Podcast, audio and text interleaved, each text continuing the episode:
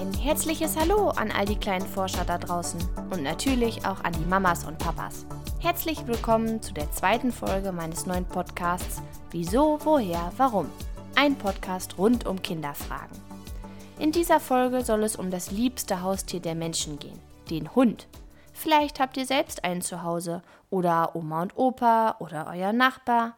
Hunde trifft man eigentlich überall. Es gibt kleine, große, struppige oder welche mit weichem Fell. Aber können Hunde eigentlich schwitzen? In den letzten Wochen war es hier in Deutschland sehr warm. Du hast vermutlich auch ziemlich geschwitzt. Außer du warst in einem Planschbecken, Pool oder hast dich bei einer Wasserschlacht abkühlen können. Bei 30 Grad im Schatten ist nicht nur uns Menschen viel zu warm. Auch für Hunde sind diese Temperaturen eine Herausforderung. Hunde regulieren ihre Körpertemperatur über den Mund, die Zunge und die Nase, aber auch über die Pfoten. An den Pfoten haben Hunde nämlich sogenannte Schweißdrüsen, die für das Schwitzen zuständig sind. Solche Schweißdrüsen haben wir Menschen auch, nur viel, viel mehr als Hunde. Bei uns Menschen sind die am ganzen Körper verteilt. Die meisten Schweißdrüsen sind bei uns unter den Füßen, nämlich knapp 370 pro Quadratzentimeter. Insgesamt haben wir zwischen zwei bis vier Millionen. Bestimmt hast du schon oft Hunde hecheln sehen.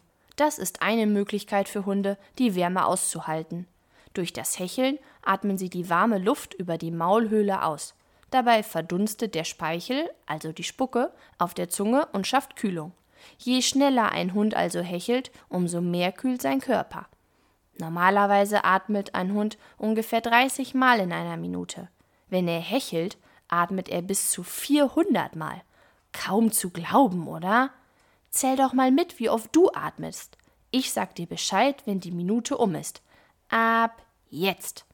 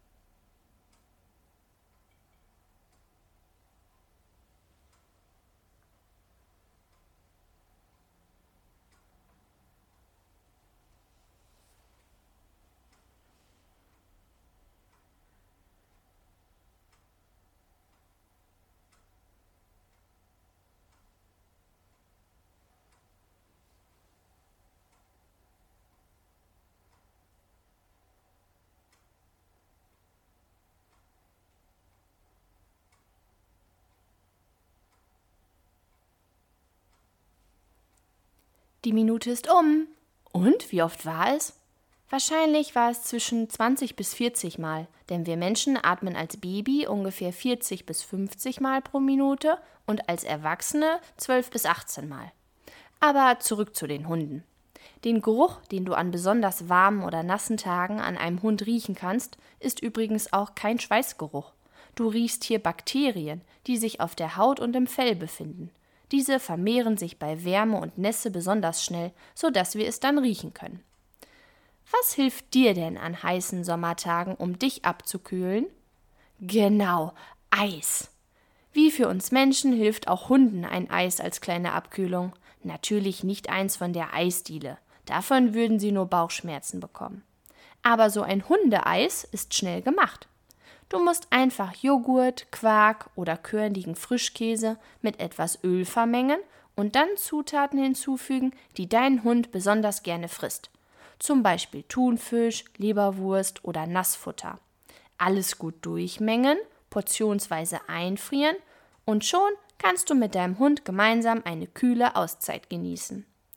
Es bleibt also festzuhalten, Hunde können sehr wohl schwitzen, allerdings nur an ihren Pfoten. Trotzdem kann den Vierbeinern auch sehr heiß werden im Sommer, sodass ihr Spaziergänge am besten morgens oder abends unternehmt. Wenn du auch eine Frage hast, die ich beantworten soll, schreib mir gerne eine Mail an kinderfrage@gmail.com. Ich freue mich, wenn wir uns bei der nächsten Folge bei Wieso, woher, warum wiederhören. Bleib neugierig, deine Christina.